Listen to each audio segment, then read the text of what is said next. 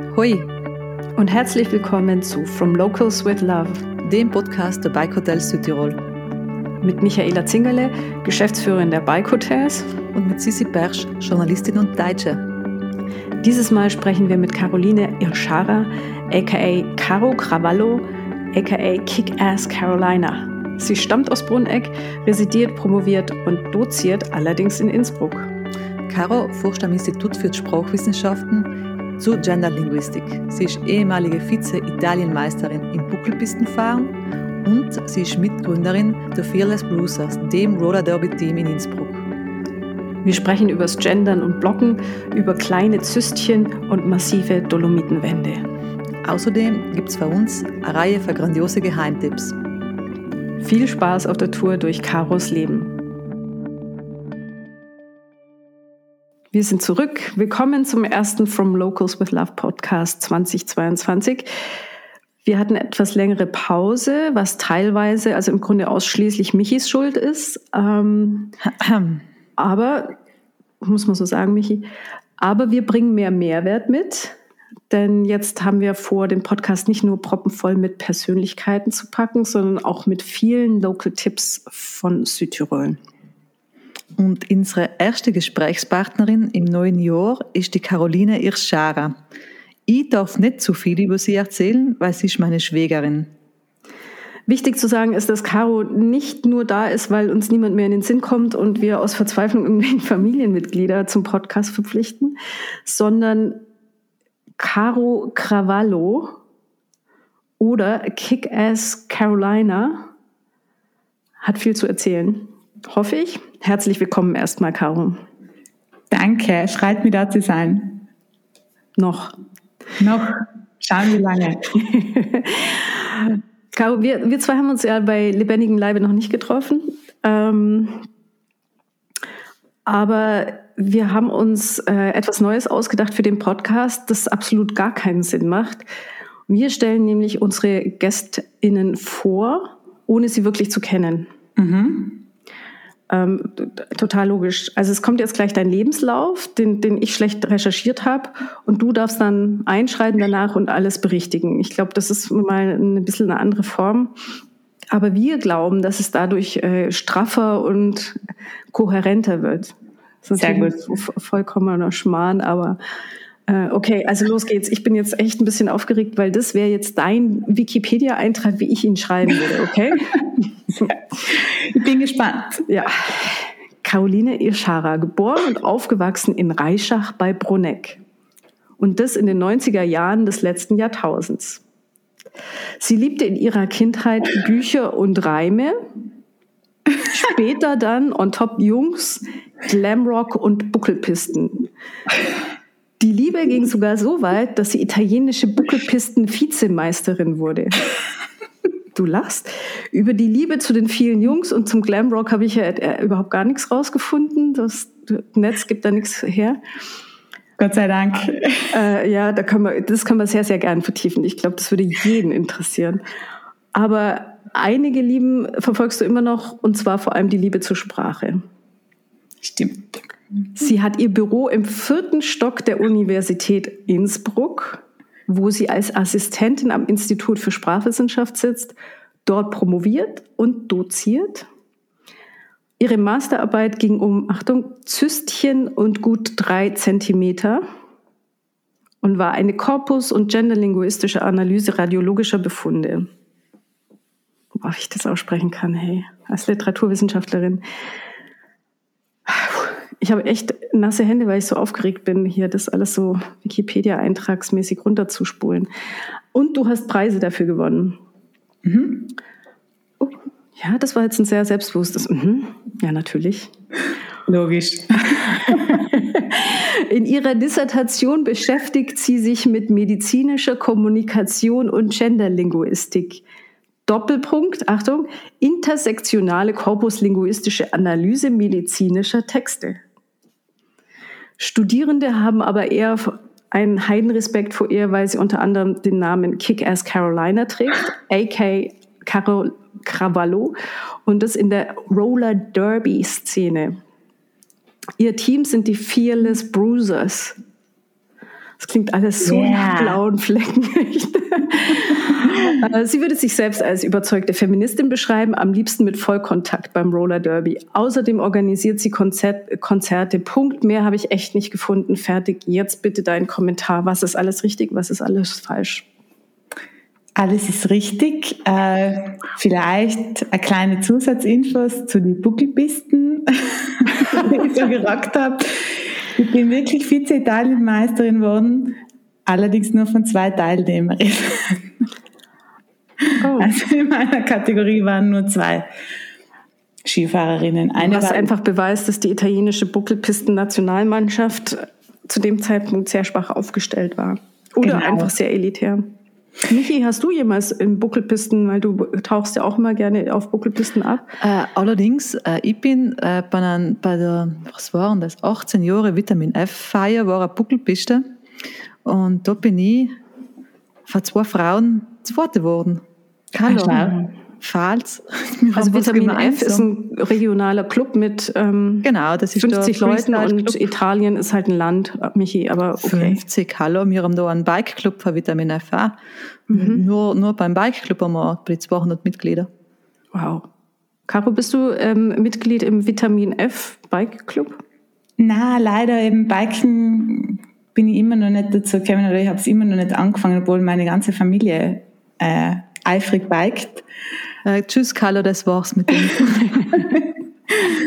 Es war Wir haben, wir haben die falsche da. Das ist, Ja. das ist die falsche Frau. Wir müssen, ja, wir müssen dazu sagen, dass, ähm, was ich jetzt nicht erwähnt habe, aber ich wollte jetzt nicht irgendwie in deine Ver- Verwandtschaft abdriften, weil Michi reicht ja schon, wenn sie da ist, aber dein älterer Bruder ähm, oder einer deiner älteren Brüder, Markus, ist der Trailbauer am Kronplatz, der den legendären Herrensteig ähm, geschleppt hat und dann auch noch so wunderbare Trails wie Hans und Franz und Co. Ähm, aber erzähl von deinem Leben, weil über die Brüder wollen wir heute eigentlich gar nicht sprechen. Okay, wo soll ich anfangen? ja, wenn jetzt alles richtig ist, bin ich natürlich schwer enttäuscht. Ich habe Ähm, gedacht, dass nein. du das berichtigen äh, würdest. Nein, es stimmt. äh, Es ist alles richtig. Ähm, ich weiß nicht, ob sich meine StudentInnen wirklich vor mir fürchten. Aber sie wissen, dass du aktive Roller-Derby-Spielerin bist. Ja, also ich mach's, äh, ich handhab das ja recht öffentlich und mein Türschild draußen, ähm, da ist auch ein Rollschuh oben. Also man, und ich habe als Profilbild oder als Bild auf der Uni-Homepage auch mein Roller Derby-Bild genommen. Ähm, und ich nehme das eigentlich immer her. Also es ist ziemlich, ja, gehe damit ziemlich offen um. Deswegen. Verschafft dir das den nötigen Respekt, oder wie? Ja, ich hoffe, dass sie dadurch ein bisschen eingeschüchtert werden, wobei ich mir nicht ganz sicher bin, ob das klappt. Aber wie war der Weg von ähm, Südtirol-Brunneck an den Lehrstuhl Sprachwissenschaft ähm, nach Innsbruck? Ähm, ja, also das würde jetzt eher so als zufällig alles ein bisschen beschreiben. Ich habe das eigentlich nicht so richtig geplant. Das war nicht so geplant, es war eher so, ähm, die Ereignisse haben sich so ergeben. Ähm, ich habe ich habe mich immer schon für Sprache interessiert. Das auf jeden Fall, wie du ja richtig gesagt hast, also voll viel gereimt als Kind und Das hat mir übrigens deine Mutter vor wenigen Wochen ähm, in einem auf einer Hütte beim Mittagessen erzählt. Ah, witzig, okay. Genau, das stimmt. Und ähm, ich habe auch in der Schule immer gern geschrieben, also verschiedene Sprachen, ja auch Russisch gelernt und ähm, genau, habe dann äh, nach der Matura eben nicht genau gewusst, was ich überhaupt machen soll und habe gesehen, in Innsbruck gibt es Sprachwissenschaft als Studium und es gibt auch Germanistik und dann habe ich mich in beide inskribiert und wollte mir das mal anschauen, war mir aber überhaupt nicht sicher, ob das was für mich ist. Und dann habe ich das recht schnell gemerkt. Also ich war für alle Linguistikkurse sehr begeistert und ähm, in der Germanistik war es eben so, da gibt es ja auch eben diesen literaturwissenschaftlichen Teil und den linguistischen Teil und die linguistischen Sachen haben mich total äh, fasziniert und das literaturwissenschaftliche ist mir eher schwer gefallen. Sorry, Sisi. Das war bei mir genau äh, konträr. Genau umgekehrt, genau. Und dann habe ich Germanistik gelassen und habe eben äh, Bachelor und Master Sprachwissenschaft absolviert und im Master war es dann nochmal interessanter, weil man sich eben auch Schwerpunkte setzen äh, können hat. Und dann haben wir eben auf äh, die feministische Linguistik spezialisiert und äh, Korpuslinguistik. Und dann ist das Masterarbeitsthema äh, auch mich angeflogen äh, mit der medizinischen Kommunikation. Das war einfach ganz eine, eine tolle Kombination für mich. Das ist nach wie vor so, dass ich voll froh bin, dass ich jetzt in dem Bereich gelandet bin. Ähm, genau, aber es war jetzt nicht unbedingt so ABC geplant, sondern es war irgendwie, okay, probieren wir es mal und dann hat es mir eben gleich fasziniert. Also habe ich Glück gehabt, dass ich das gefunden habe, dass mir gefällt. Michi, du kennst ja die Caro, glaube ich, auch, also gehe ich mal davon aus, auch schon eine längere Zeit. Seit wann kennst du sie? Also wie alt war sie, als, als du so mit ihrem Bruder, also deinem Mann, Marke zusammenkamst? Also ich bin 30, beim Gerd gleich. Na, na, kenne ich die, weil du, weil du wie du, äh, bei uns warst das eine Mittelschule. Also Teenie. Bist, also richtig, richtig Teenie. Hast, mhm. Hat sich da schon Karos Lebensweg für dich abgezeichnet? Dieser äh, äh, linguistische, feministische. Also du bist äh, neusprachliches Gymnasium gegangen. Also ein bisschen in die Sprachen warst du sicher schon dazu mal drinnen. Und ich kann mich noch erinnern, ich weiß nicht mehr, hast du mir eine Aufgabe gemacht, eine Hausaufgabe in Englisch oder so? Und ich dachte, na scheiße, die Caroline kommt besser Englisch wie ich und ich bin ja schon irgendwie Matura fertig gemacht und, und ihr Russisch und, und ich weiß nur, dass du von einer Lehrerin erzählt hast, vor der du die Wilde gefürchtet hast. Mhm. Und, ähm, und nur, ja, bei du Innsbruck bist, haben wir uns ein bisschen verloren.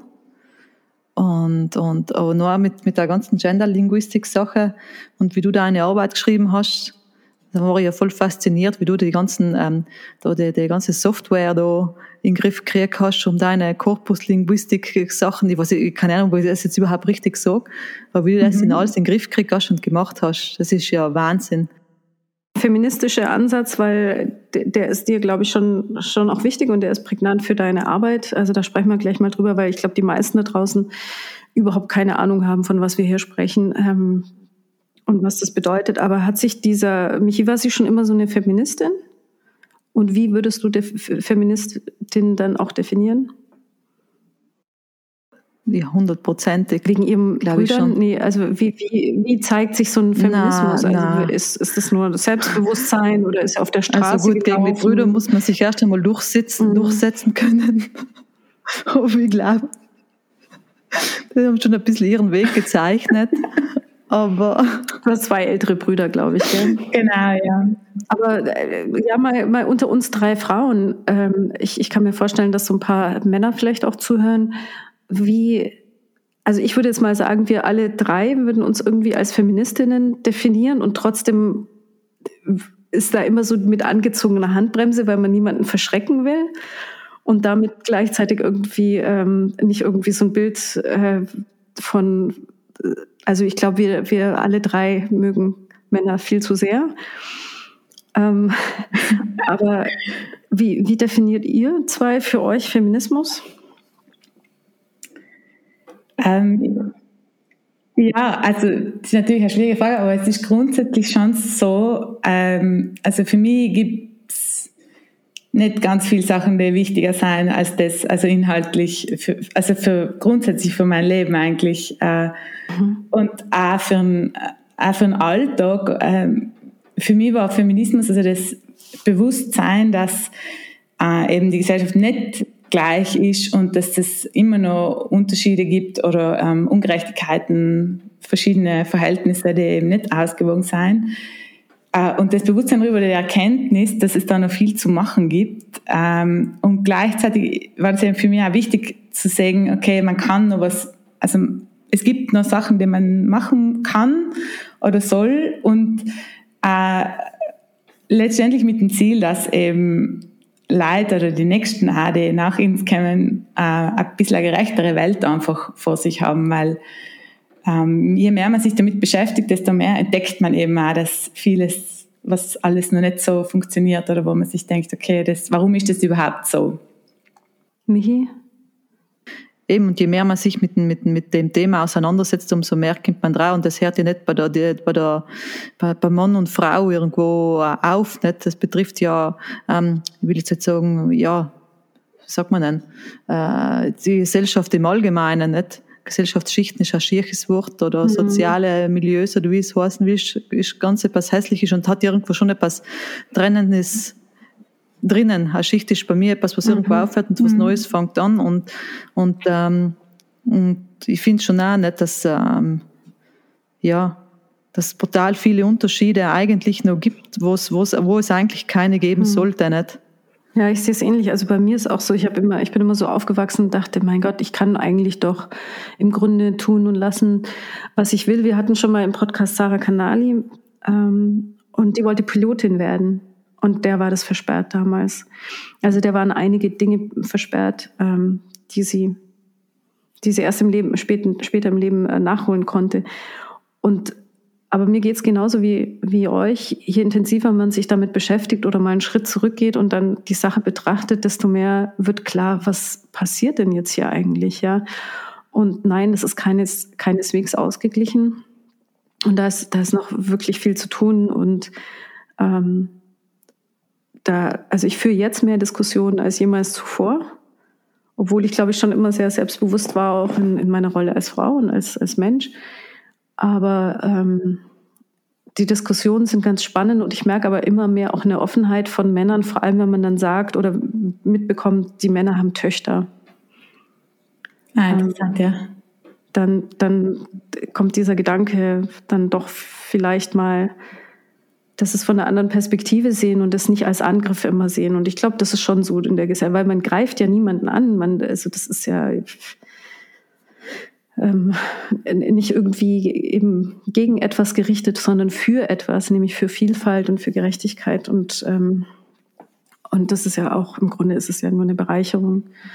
Aber ähm, war, also wie war so, Caro, wie war so dein, dein Aufwachsen? Warst du Krawallo auf der Straße? Warst du auf Demos und Nein, ähm, eigentlich überhaupt nicht. Also ich war äh, also wie, wie mich selber beschreiben würde, eher so als brave Schulmädchen, was ich war erst erste Reihe sagen, Streberin. ja, mir war es immer ganz Linguistin. Äh, mir war es ganz wichtig, äh, gute Noten zu haben und eigentlich das in alle Fächer. Oh Gott. Also es war ja eigentlich so wild, aber ich weiß auch nicht, warum ich das habe. Ich habe so einen ganz einen, äh, so einen Idealismus in mir oder irgendwie so einen perfektionistischen äh, Hang immer gehabt und war eher zurückhaltend. Also ja, nein, nicht, mich, ich war, also so wie man mich vielleicht daheim kennt, mich, dass ich oft aufbraus und so, war ich jetzt im Verhältnis, also so mit anderen eher zurückhaltend und habe mich nicht getraut, äh, meine Meinung zu äußern oder äh, Leid vielleicht zurechtzuweisen, äh, das finde ich jetzt eigentlich nicht cool oder so. Also ich war eher schüchtern und äh, habe mich erst, ähm, ich also ich glaube, mein Turn war erst, wo ich dann studieren gegangen bin äh, und gesehen habe, äh, dass es da eben auch andere Leute gibt, die so denken oder das, also da hat mir das ja erst angefangen, richtig zu interessieren, was man denn so aktiv machen kann, äh, außer jetzt eben, dass man es versucht im Alltag einzubauen, aber dass man sich zusammenschließt und mal was organisiert oder so, oder dass man sich auf Rollschuhen irgendwie aus der Bahn kickt, zum Beispiel. Ich verstehe, das ist ein, ein toller müssen wir wirklich ja. zu, zu Roller Derby kommen, weil ich glaube, ganz, ganz viele wissen überhaupt nicht, was das für ein Sport ist, oder? Also das, das ist, glaube ich, also ist jetzt nicht so ein Voll Vollkontaktsport, Vollkontaktsport aber das wissen auch, also ist jetzt nicht was, was, das läuft nicht einmal auf Eurosport. Leider. Es ist ja. nicht Darts. Es ist nicht so ein Weltsport wie Dart oder ähm, Snooker oder sowas. Magst du kurz erklären, was, was das für eine Sportart ist? Genau, es ist tatsächlich leider immer noch Randsportart. genau, ja, wir bewegen uns auf vier Rollen pro, pro, Fuß fort. Also das sind diese alten Rollschuhe, äh, die es früher mal gegeben hat zum Anschnallen. Und ähm, Genau, also es bewegt, sich, es bewegt sich alles auf einer ovaler Bahn. Das ist, muss man sich ganz groß vorstellen. Es braucht eine Dreifachhalle, also wirklich eine riesige Halle, wo ein ovaler Track ähm, eingezeichnet wird und dann treten pro Team jeweils fünf Personen gegeneinander auf dem Feld an. Und das, die Teams bestehen jeweils aus vier Blockerinnen und eine Jammerin. Die Jammerin hat einen Stern auf ihrem Helm und muss versuchen, die gegnerischen Blockerinnen zu überholen. Und das macht sie eben mit Bodychecks und Körperkontakt. Und die Blockerinnen blocken sie ebenfalls mit ihrem äh, ganzen Körper. Also sie dürfen nicht alles machen. Sie können zum Beispiel nicht Haxeln oder den Ellbogen ausfahren oder mit dem Helm voraus reinfahren. Was ist Haxeln? Mit den Haxen irgendwas machen? Ja, genau, in die, in die ähm, Einfahren, genau. Also reingrätschen. Alles, was unter dem Knie ist, ist nicht erlaubt. Also kannst du genau reingrätschen. Ja. Nicht unter dem Knie. Ah, okay. Danke, genau. Aufs Knie? Nein, aufs Knie jetzt auch nicht. also oberhalb des Knies. Primär Gesicht. ja. Nein, das geht natürlich auch nicht. Äh, also es gehen nur die Schultern, Rippen, sowas geht gut. Der Hintern, mhm. Hüften. Die Schulter in den Magen geht zum Beispiel auch gut. Ähm, und genau. Also und die Jammerin sammelt je, äh, überholt der Blockerin einen Punkt und das geht dann zwei Minuten, dann ist wieder Wechsel. Also es spielen insgesamt 15 Personen und die wechseln sich immer ab, weil es eben so anstrengend ist. Also es ist mhm. wie beim Football ein bisschen mit äh, verschiedenen Stops dazwischen. Ja, wobei beim Football haben, haben sie halt, also muss man jetzt mal so sagen, die Männer packen sich halt in, weiß was ich was, für Gerüste da ein und ähm, ihr habt einen Helm auf. Ja. Ihr habt Knieschoner und äh, ansonsten tragt ihr nichts außer Tattoos. Also, ja, da gibt es immer den Mythos, dass die guten Spielerinnen tausend Tattoos tragen und die schlechten. ich habe zum Beispiel keine. Ähm, ja, sollen andere dann entscheiden. Wir kommen mal vorbei. Die Chefin auf dem oder? genau, und wir haben nur Ellbogen und Handgelenk schon, das schon. Ah ja, okay. Ja. Mhm. Und also du als Vize-Buckel-Meisterin der Italienerinnen, wie gut, wie, wie muss man das so einschätzen? Welche Liga spielst du mit den Fearless Bruisers in Innsbruck? Ähm, wir spielen in einer europäischen Liga. Ähm, mhm. es gibt nicht sowas wie Bundesliga in Österreich, weil es nur fünf Teams gibt. Da gibt es immer die österreichische Meisterinnenschaft, aber sonst nichts. Und in Deutschland gibt es zum Beispiel die Bundesliga. Mhm. Ähm, ich glaube, da gibt es zwei äh, Ligen. Und äh, in Europa gibt es so, so ein gesamteuropäisches Ranking. Und da gibt es ungefähr 500 Teams und wir waren vor Corona, jetzt weiß ich nicht, ob es aktuell ist, äh, auf Platz 168 sowas. Oh, ich dachte jetzt eins. Ja, und äh, unser Ziel, oder mein, oder was, was ich mir so vorstelle, wäre schon unter die Top 100 zu kommen. Ähm, okay, du brauchst noch ein paar Tattoos. Ja. Und, und, und welche Länder sind da besonders gut? Besonders gut seien die ähm, skandinavischen Länder, ähm, Großbritannien ist auch sehr gut oder äh, also alles eher, eher im Norden. Mhm. Ähm, wobei ja die großen, also so riesige Städte, so Paris zum Beispiel ist voll gut. Ähm, Porto, Wien ist auch sehr gut. Die waren auch schon unter die Top 30 in Europa. Ähm, den müssen wir natürlich irgendwann besiegen. Natürlich.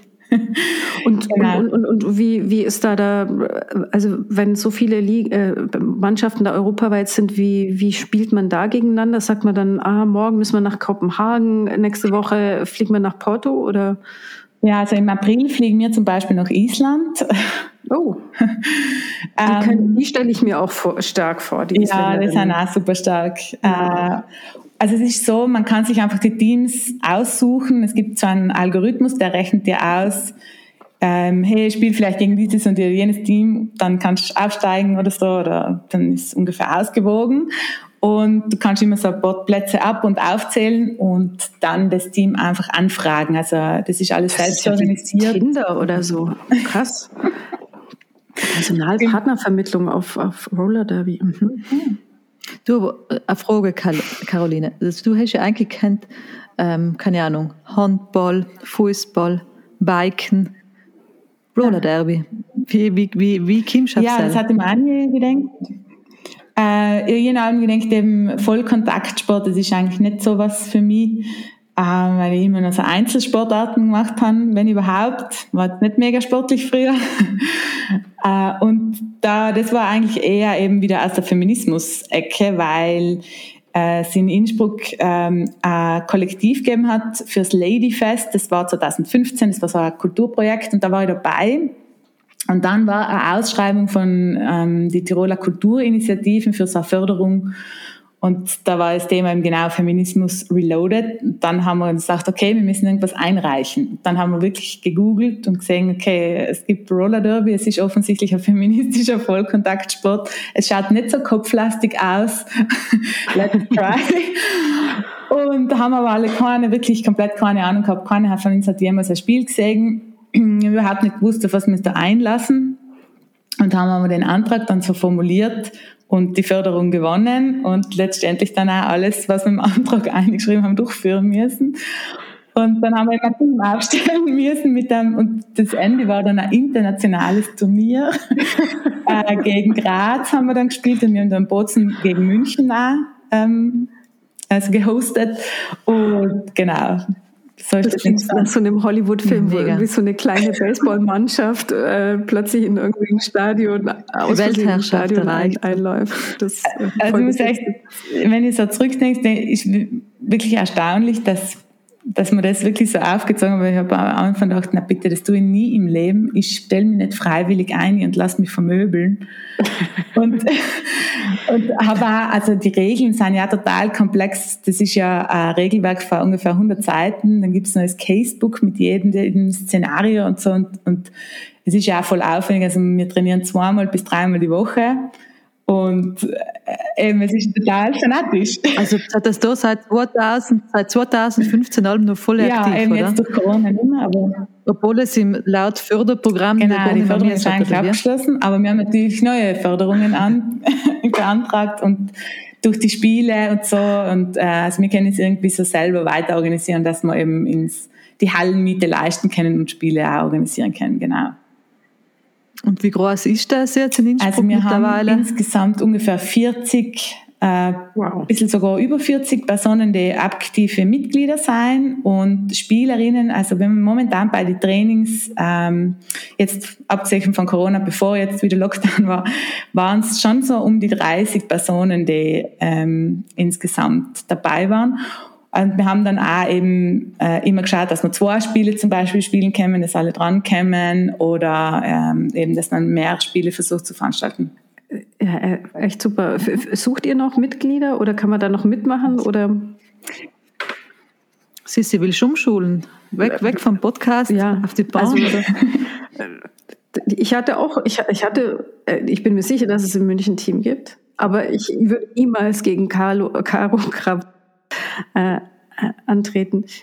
Wenn, dann würde ich schon zu den, wie heißt das Münchner Team?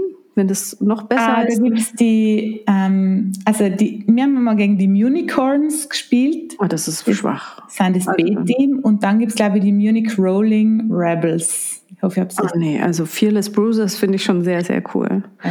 Bräuchte ich halt noch einen ähm, schönen Namen mit einer Alliteration. Genau. Ähm, und dann mache ich mir ein paar Tattoos und und spielt gegen Reykjavik. Was, was war Sissis Roller Derby? Das, das dürft ihr jetzt mal bis zum Ende des Podcasts dürft ihr mal überlegen, was ihr mich, ihr mich taufen würdet. ähm, also ich hatte als Kind auch ähm, Rollschuhe, die, die sind, also die, die konnte man so verschieben in der Größe und, und natürlich mhm. war der, die, der, der, ähm, wie nennt man dieses Ding, Schraube? Schraube und Mama. Also die Mutter war, war irgendwie hat, hat halt nicht gegriffen und hat sich immer dann verstellt. Also es war eher ein un, unruhiges Ding. Aber ich bin graziös wie, wie äh, Kathi Witt auf dem Eis eigentlich. Also von daher. Ja, dann. Und, und mit meinen 1,60 bereit für alles unter der Gürtellinie. Und das, da habe ich ja dann noch Raum bis zum Knie. Also, also war sie war die perfekte Jennerin. Sie, sie käme überall durch. So. durch. Ja. Aber bist du dann, äh, sorry, dass ich da jetzt nochmal, interessiert wahrscheinlich keinen Menschen da draußen, aber bist du dann ähm, eine der, dieser Königbienen oder bist du Blockerin? Ich habe mir den Namen der Jammerin ich bin oder, natürlich oder? Blockerin. Du bist Blockerin, okay. So live. Ich versuche im Training manchmal zu jammen und ich stirb immer fast. Schon ist so anstrengend und das ist, ich habe richtig Angst, weil ich auch weiß, wie gut meine, wie gut unsere Blockerinnen sein. Ja. Ich habe richtig Angst, einzufahren und denke mir, Gott sei Dank muss ich nicht gegen ihn selber spielen. Ja. Also ganz ehrlich, also wenn ich so, ja. so Footballspiele anschaue, wie die sich dann so gegenüberstehen und ich würde halt einfach nur umdrehen und wegrennen. Also äh, wirklich. Ich, ähm, die Tendenz. Aber glaube, man kann es schon lernen bis zu einem gewissen Punkt. Also man muss sich einfach jedes Mal voll überwinden und das hm. üben. Ja. Ähm, vielleicht vom also ich finde es super, man soll es einfach mal anschauen. Ich habe ähm, ich hab das vor zig Jahren tatsächlich mal ähm, einen Artikel über die abgefahrensten Sportarten der Welt ungelogen oh. äh, geschrieben und und äh, da gibt es einige in der Schweiz, also wo sie, wo sie also wirklich ganz komische ganz komische Sachen und eben auch ein, ein, eine Sportart war Roller Derby und habe mich da auch versucht einzulesen. Ich bin halt vollkommen gescheitert, weil wie, wie du gesagt hast, es sind irgendwie 100 Seiten Regelwerk Mhm. Ähm, ich habe es dann, wie es halt so Journalisten machen, schlecht recherchieren auf, auf Wikipedia drei, zum Beispiel. Ja. Genau, also schlecht, genau, genau, so habe ich es eigentlich gemacht und dann ähm, irgendwie einen YouTube-Link verlinkt und gesagt, schaut euch das an. Aber es ist echt, also ich finde es einfach Wahnsinn, weil es so eine coole, coole Szene ist und irgendwie was Besonderes ist. Ähm, aber vielleicht nochmal zurück zu, also vom, vom Körperkontakt auf den Korpus. Mhm. Wow. Sehr gut. Schon ziemlich gut. Die Überleitung. Oh, ich bin echt. Ja, ich bin auch Journalistin. Und ähm, auf deine Sprachwissenschaft zu kommen, also ich, ich habe den Titel deiner Masterarbeit schon genannt, ähm, von Zystchen und drei Zentimetern. Super Titel. Vielleicht erklärst du kurz, was, was du machst, also was Sprach in diesem Bereich bedeutet und was das in dem medizinischen auch bedeutet. Mhm. Ähm, also die grundlegende Annahme ist da oder die, vielleicht der Ausgangspunkt ist, dass Sprache und Medizin ganz eng verknüpft sind, also dass sämtliche medizinischen ähm, Alltagspraktiken auf Sprache letztendlich beruhen, also sowas wie Schmerzbeschreibung oder ähm, die typische Kommunikation zwischen Arzt, Ärztin und PatientInnen oder ähm, eben ähm, auch institutionelle Kommunikation, ähm, Medien, wie schreibt man über Gesundheit, wie denkt man über Krankheit und so weiter. Und dass es sehr sprachlich vermittelt wird. Und äh, es gibt eben einige Studien, die äh, auch Gender in, diese, in diesen Bereich einbringen. Zum Beispiel gibt es einiges zu den Schmerzbeschreibungen. Ähm, also dass Frauen Schmerzen zum Beispiel bei Migräne anders beschreiben als Männer oder so. Und das ist wiederum sehr relevant für diejenigen, die das äh, befunden oder diagnostizieren äh, sollen. Also die PatientInnen beschreiben es anders als die Patienten. Genau. Die Ärzte. Mhm. Mhm. Genau. Und also da gibt's, das ist ein bisschen ein neueres Gebiet, aber es gibt ähm, schon einige Studien und ähm, meine Idee war es, oder die Idee meiner Masterarbeitsbetreuerin, muss ich eigentlich sagen, äh, danke Claudia Bosch, war, ähm, das sich anders anzuschauen, und zwar eben einfach so Befunde zu nehmen, äh, also die von Ärzten und Ärztinnen geschrieben werden und da äh, zu schauen, ob die anders formuliert werden oder ob es da andere Muster gibt, je nachdem, ob Frauen oder Männer befundet werden. Mhm. Und ähm, eben weil, wenn man sich die, diesen Sprachgebrauch so anschaut, äh, und das ist auch was, was eben mit der Korpuslinguistik zusammenhängt, also das, da schaut man sich einfach große Mengen von Sprachdaten an, also Sprache im Gebrauch. Und da versucht man dann so Muster rauszufinden oder irgendwelche Auffälligkeiten, und äh, die etwas wiederum über diese kommunikative Praxis aussagen und die darüber was aussagen, wie man eben auch zum Beispiel über Patienten oder Patientinnen schreibt, was das auch vielleicht über das Denken dann aussagt. Und äh, eben in meinem Fall jetzt bei der Masterarbeit war es dann so, dass ich äh, 100.000 ähm, radiologische Befunde hatte von der Uniklinik hier in Innsbruck. Ähm, das habe ich natürlich nicht allein äh, bekommen, sondern das war dann äh, ähm, also ein Team, mit dem wir dann den Ethikantrag formuliert haben, äh, damit es auch datenschutzmäßig und so weiter klappt.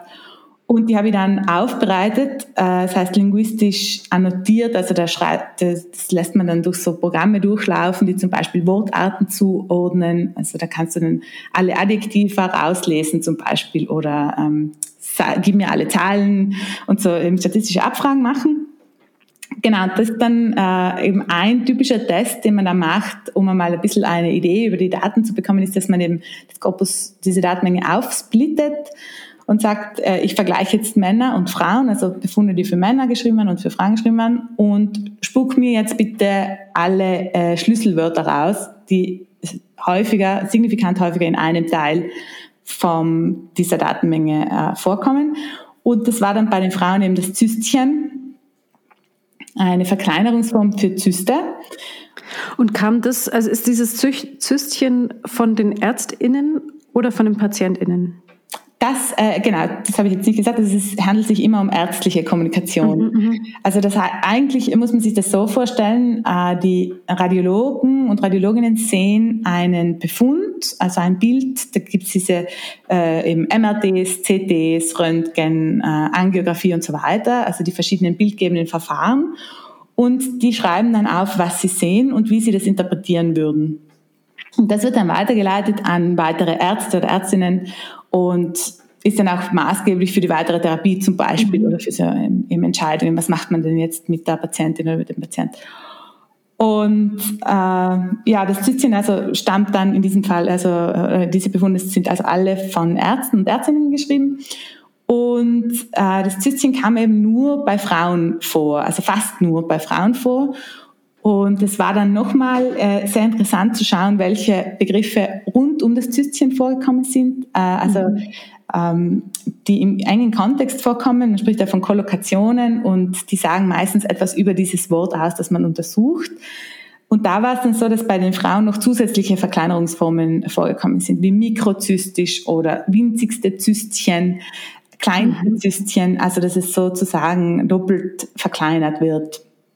Ist es dann eine Art von, Ver von Verharmlosung in, in dem Kontext? Also interpretierst du das dann auch mit, also medizinisch interpretieren tust du es natürlich nicht, aber du, du, du ziehst ja Rückschlüsse davon. Also es ist ja eine Auffälligkeit, dass man bei Frauen von Zystchen spricht, dass man versucht, es irgendwie zu verkleinern oder dass man es verkleinert. Ähm, mhm. aber wie erklärt man sich das? Genau, also ich als Linguistin kann natürlich nicht sagen, warum diese Form auftritt, sondern was ich machen kann oder was wir eben machen, ist eben dieses, dass wir deskriptiv einfach schauen, was kommt denn vor mhm. und wie kann man es besser beschreiben.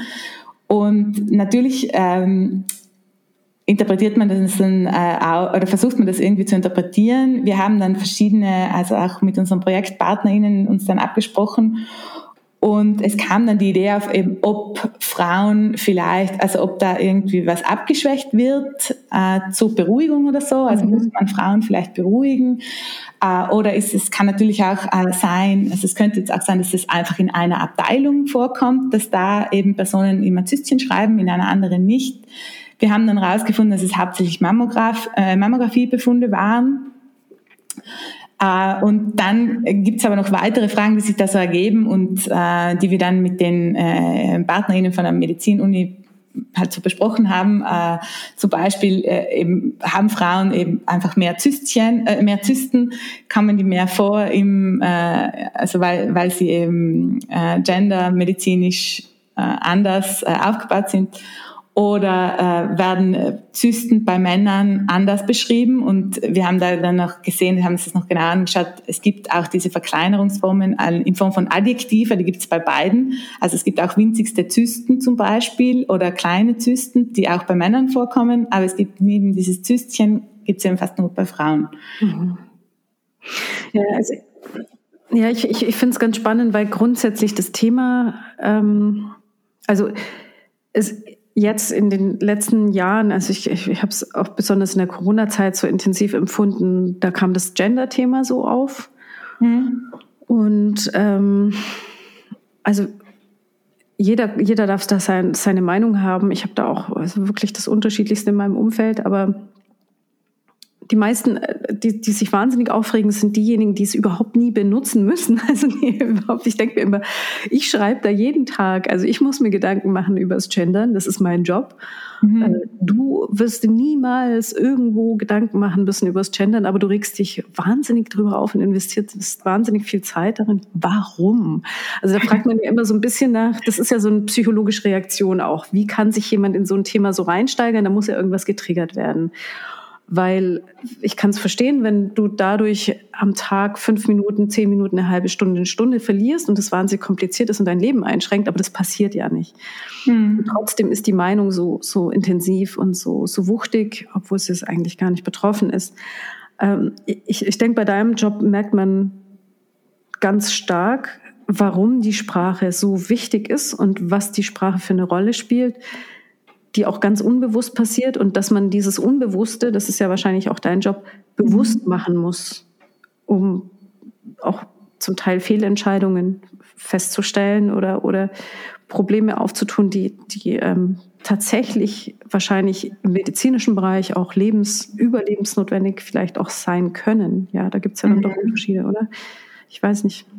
Ja, absolut. Also ähm, weil es kommt dann immer wieder das Argument, ja, Sprache ist ja nicht so wichtig und ähm, das ist eh nur ein Wort oder so. Oder, Ihr seid ja, ja mit gemeint. Ähm, genau, wir sind eh ja, mit gemeint. Stellt euch doch nicht so an.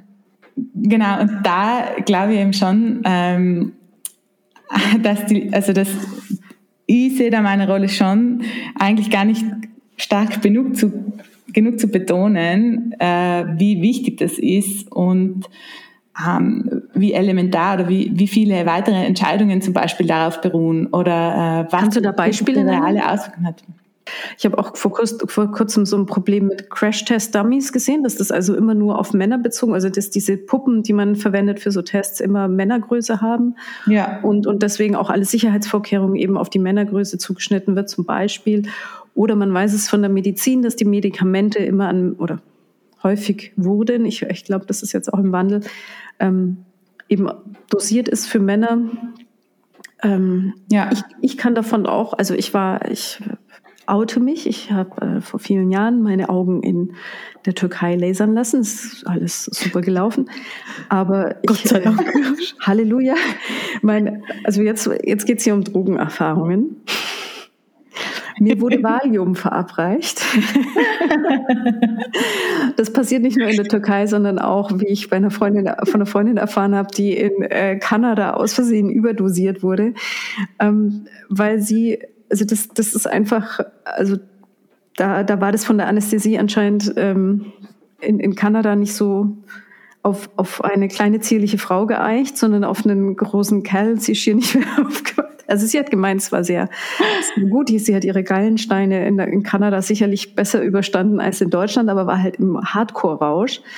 Und ähm, ich, ich habe mit meinem Valium bin ich auch für ein paar Tage ganz gut zurechtgekommen, während ähm, ein, ein ebenso operierter äh, großer ähm, dänischer Kerl, der dort vor Ort war, mir ähm, erzählt hat, dass er, dass ihm bei ihm hat das halt überhaupt nicht. Also der hat halt zwei Stunden geschlafen, das war's.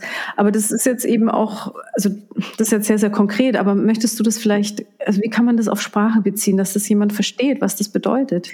Genau, ich glaube, ganz wichtig ist die Verbindung zwischen Sprache und Denken äh, zu betonen, weil wir uns Sprache nicht einfach als was vorstellen können, das irgendwo in einem Wörterbuch existiert und der Duden schreibt was drüber und so ist es mal. Das ist ein System, das abgeschlossen ist und sich nicht verändert, äh, und auch, also so wie wir denken, das ist irgendwie doch so abgekoppelt oder so. Und äh, eben es hat sich ja schon äh, sehr lange eigentlich gezeigt, dass Sprache und Denken sehr stark miteinander verwoben sind und die Art und Weise, wie wir über Sachen sprechen, beeinflusst auch, wie wir darüber denken. Das sieht man schon allein an bestimmten Metaphern oder so.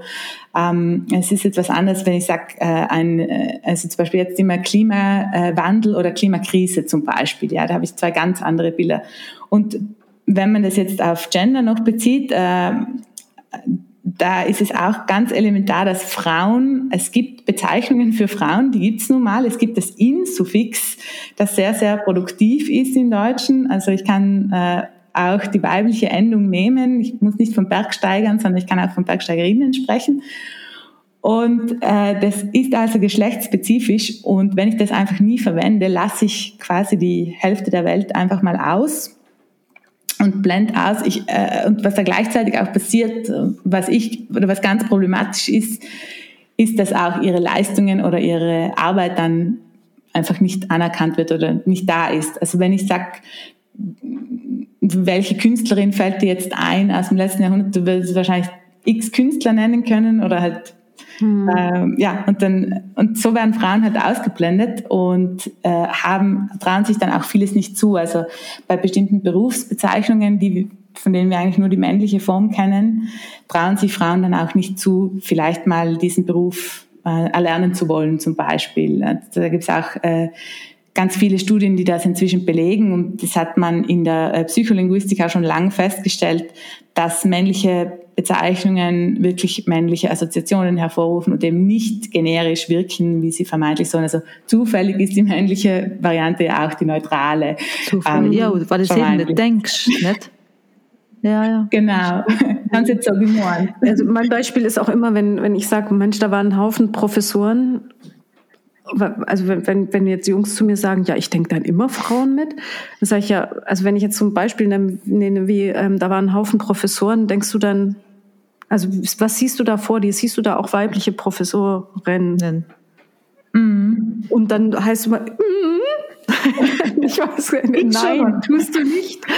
Du siehst nur männliche Professoren hundertprozentig. Also das ist, ähm, das ist einfach so. Aber gut, wie gesagt, jeder kann da seine Meinung haben. Ähm, aber es ist halt einfach nicht so. Wir, wir drei wissen es besser.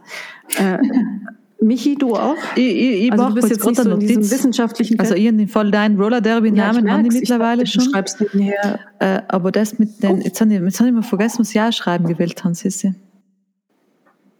Ach so, nein, aber ich bin ganz gespannt auf mein Sprache, Das Sprache äh, ist Denken so beeinflusst. Das finde ich eigentlich voll, voll faszinierend weil es eigentlich voll, also ich glaube auch irgendwo vielleicht eine Einstellung zum, zum, zum Leben im Allgemeinen, nicht? Wenn du viel mhm. herrschst, ähm, was, nein, das geht nicht, nein, das ist nicht, dann vielleicht wachst du auch mit denen vielleicht irgendwo auf, nicht? Jetzt, abgesehen jetzt von, mhm. von, von Gendern.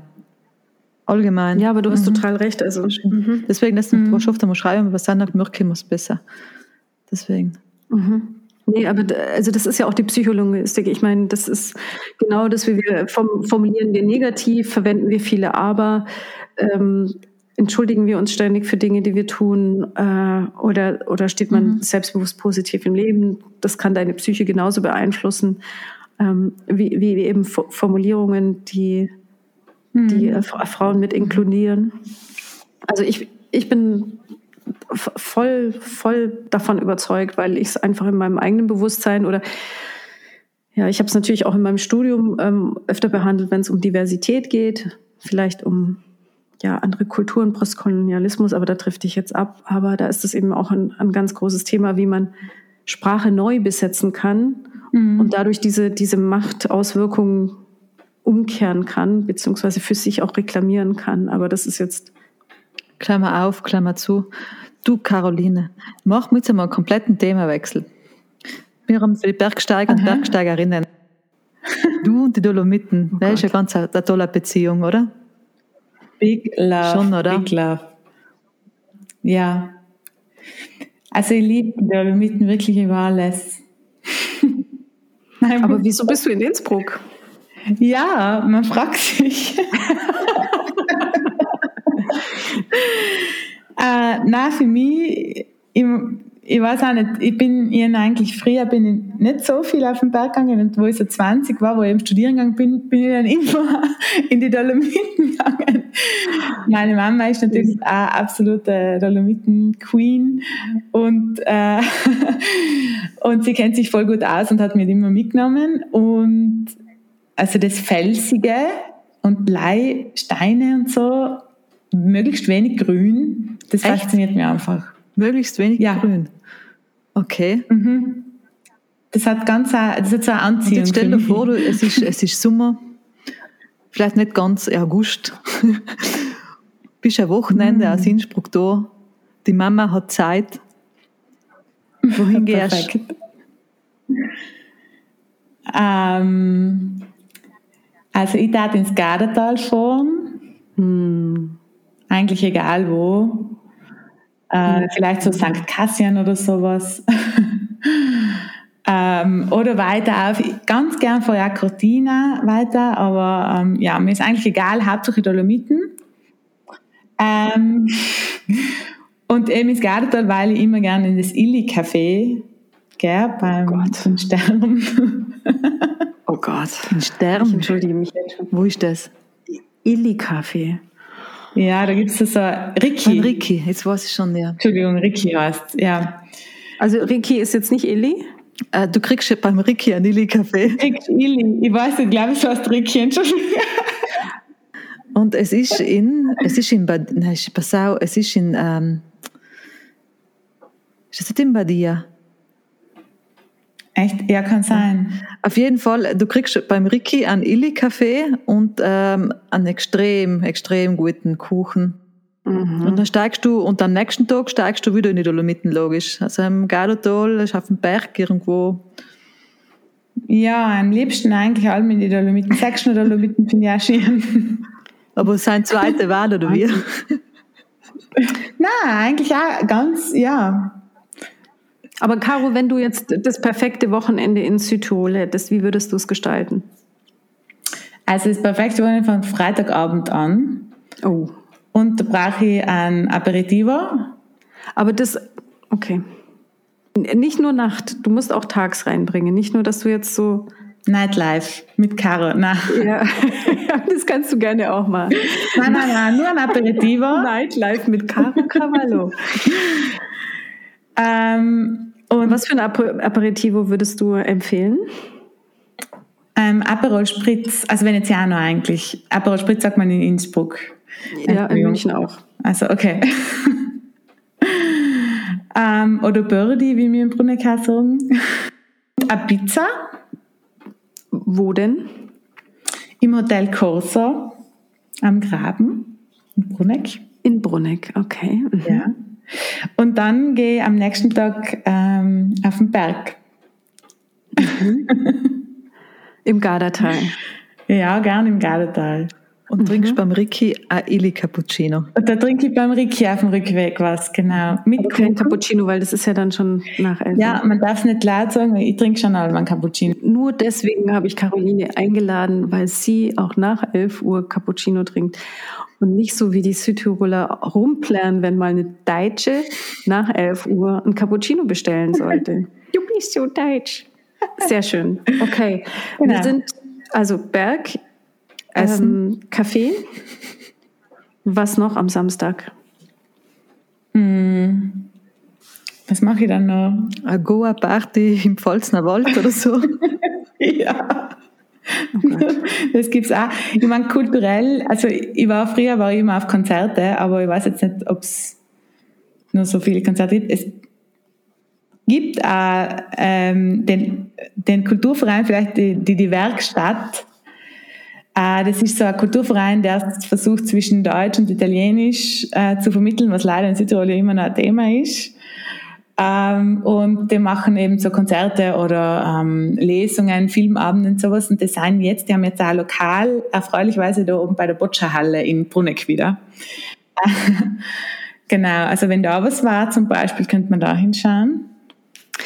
Nee, wir wollen, wir wollen echt so ein paar Tipps bringen, dass die, die Leute ähm, sich notieren können, wenn, wenn sie nach Südtirol fahren, vielleicht eben jetzt genau in das Eck. Michi, nicht irgendwelche Heimattipps, was würdest du noch so empfehlen? Also Dolomiten, da die empfehlen, auf dem Weg zum Ricky kann man abbiegen bei Bederoa und durch Wengen fahren und zehn Minuten zu Fuß gehen und an brutal gut. Äpfelstrudel zwar aber sehr zimtlastig, muss man sagen.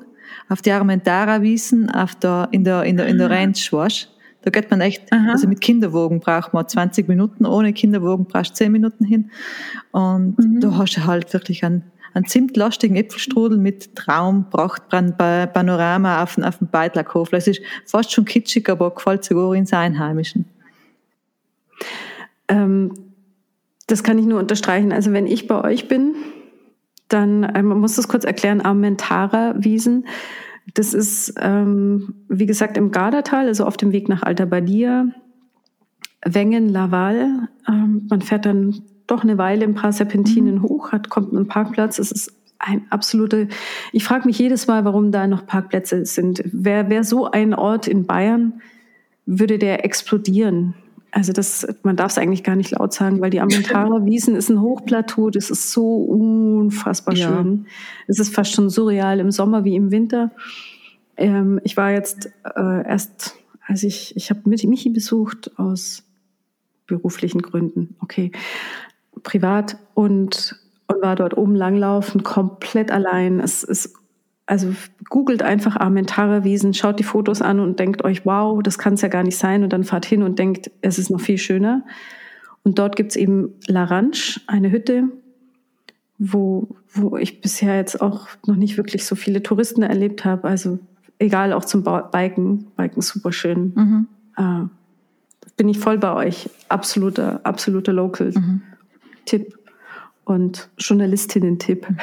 Du überhaupt, äh, Roller Derby, hast du etwas überlegt für die Sissi? Ich bin genau das im Kopf ihren Namen. Nein, leider, mir ist überhaupt nichts eingefallen. Du hast auch viel reden gemäß. Die, die, ich war so aufgeregt die ganze Du machst Zeit. jetzt noch eine Sekunde, eine Sekunde Gedanken. Ich möchte noch mal einen, einen ganz anderen Tipp loswerden, ähm, nämlich von der anderen Seite Südtirols. Moment, da muss ich kurz nachschauen. Ähm, wer, wer von Deutschland kommt und ähm, über den Reschenpass nach Südtirol fährt, der sollte in Mals einkehren. Direkt an der Straße gibt es das Bistro Vinterra. Bistro Venterra ist ein Dal Campo in Tavola, vom Acker auf den Teller. Ähm, also ein, ein Bio-Agriturismo, wo man auch super, super, super, super essen kann. Vielen Dank an Frau Tapeiner, die mir den Tipp gegeben hat. Also das ist ein Tipp, wenn, wenn man ins Finchgau fährt, was man jetzt eigentlich schon machen kann, weil da kann man aktuell im Februar 2021 kann sich jederzeit ändern mit ein bisschen Schneefall, aber ähm, stets wirklich, also ich bin mir sicher, ab März, April geht es ja schon mega, mega, mega zum Biken. Ah ähm, ja. Unbedingt. Also wer, wer sich warm fahren will im, im, im Frühjahr, der, der soll ins Finchgau fahren und der soll in Miles dort Zwischenstopp machen und essen und im, im Laden, im Hofladen lokale Produkte einkaufen. Es ist jung, es ist frisch, es ist cool. Also ich ich war total begeistert. Das, ich will mal so, so, so. Du, du, man sieht schon, dass du das beruflich machst. Mein ja. Herz, ja. Mhm. Das war aber privat, wo ich da Ja, aber wie du es bringst. So. Wie ich es rüberbringen, ja. wie ich es verkaufen kann. Carla, hast du jetzt eine Nummer ja, überlegt für die Sissi? Sie kriegen zwei Euro Rabatt, wenn sie Sissis neuen Namen ähm, da vertreten sagen. Also wir haben den äh, Roller Derby Name Generator Na, genommen. Ehrlich, oh oder? Gott. Was? Und das ist folgendes, also wenn einen Vornamen, äh, einfach deinen Vornamen zweimal eingeben. Natürlich, Sissi, Sissi. Also, ja. Sissi, vielleicht gibt es was mit Sissi. Aber es ist gekommen, So Fear Me Skull Crusher. Oh wow, das ist ja voll egal. Also damit bin ich eigentlich schon ziemlich happy. Ist es ziemlich lang? So Fear Me Skull Crusher. Ja, ja. und die Dinge da, da, da gibt es ja, das ist ja wahrscheinlich nicht so cool, wow. als ich von, von Roller Derby Name Generator. Ähm, da gibt es ja die, die, noch die, die, die Band da, die, die Thin Lizzy. Da kann man die ah. Thin Sissy heißen. Thin Sissy. Ja. Oder Sinna-Sissi oder so. Sinna-Sissi. Jetzt haben wir es. Weil Sissi, also wenn ich jetzt so meinen Umfang anschaue. Sin-Sissi ähm, ist mega stark. Ja, gell? Das ist gut. Also Sinna-Sissi, Sin-Sissi. Das klingt fast schon nach einer Netflix-Serie. Ja. ja. Die natürlich unbedingt mit Roller Derbys zu tun haben könnte. Müsste. Die es unbedingt geben sollte. Auf alle Fälle. Ja. Du, ich glaube, wir brechen noch. Was ist, ähm, ich glaube auch. Ähm, also sprengen wir in den Rahmen. Danke, Caroline, dass du dir Zeit genommen hast für uns. War sehr, sehr aufschlussreich, wie immer. Wir haben für die Sissi endlich eine Nummer für ihre, ihre Roller-Derby-Karriere, ähm, ja, wenn sie sie jemals startet, gefunden. Ähm, wir haben, wir haben herausgefunden, dass äh, Sprache Denken beeinflusst. Wir haben ein paar bärige Wochenendtipps für, für unterwegs. Danke und ähm, Sin Sissi, ich übergebe dir noch das Schlusswort. Ich habe eigentlich gar nichts dazu äh, zu fügen. Vielen lieben Dank, Caro. Es war ein großes Pläsier. Ich hoffe, wir sehen uns mal ähm, in Persona. Und ähm, viel Erfolg beim Weiterpushen des Themas. Ich finde es ähm, mega, mega wichtig und eben das auch ins Bewusstsein zu bringen, dass es eigentlich also wirklich nichts Negatives ist oder irgendjemanden ähm, negativ aufstoßen sollte, sondern was, was von der Gesellschaft gemeinschaftlich vorangebracht werden sollte, weil das Leben dann einfach noch viel geiler ist, als es als sowieso schon ist. Und jeder sollte unbedingt mal so ein Roller Derby anschauen. Mhm. Am besten in Innsbruck, wenn die Fearless Bruisers gegen andere Skullcrusher Gewinnen. antreten. Gewinnen. Hey, schönen Abend euch. Danke fürs Vielen Zuhören. Dank fürs Zuhören da draußen. Bis bald. Ciao.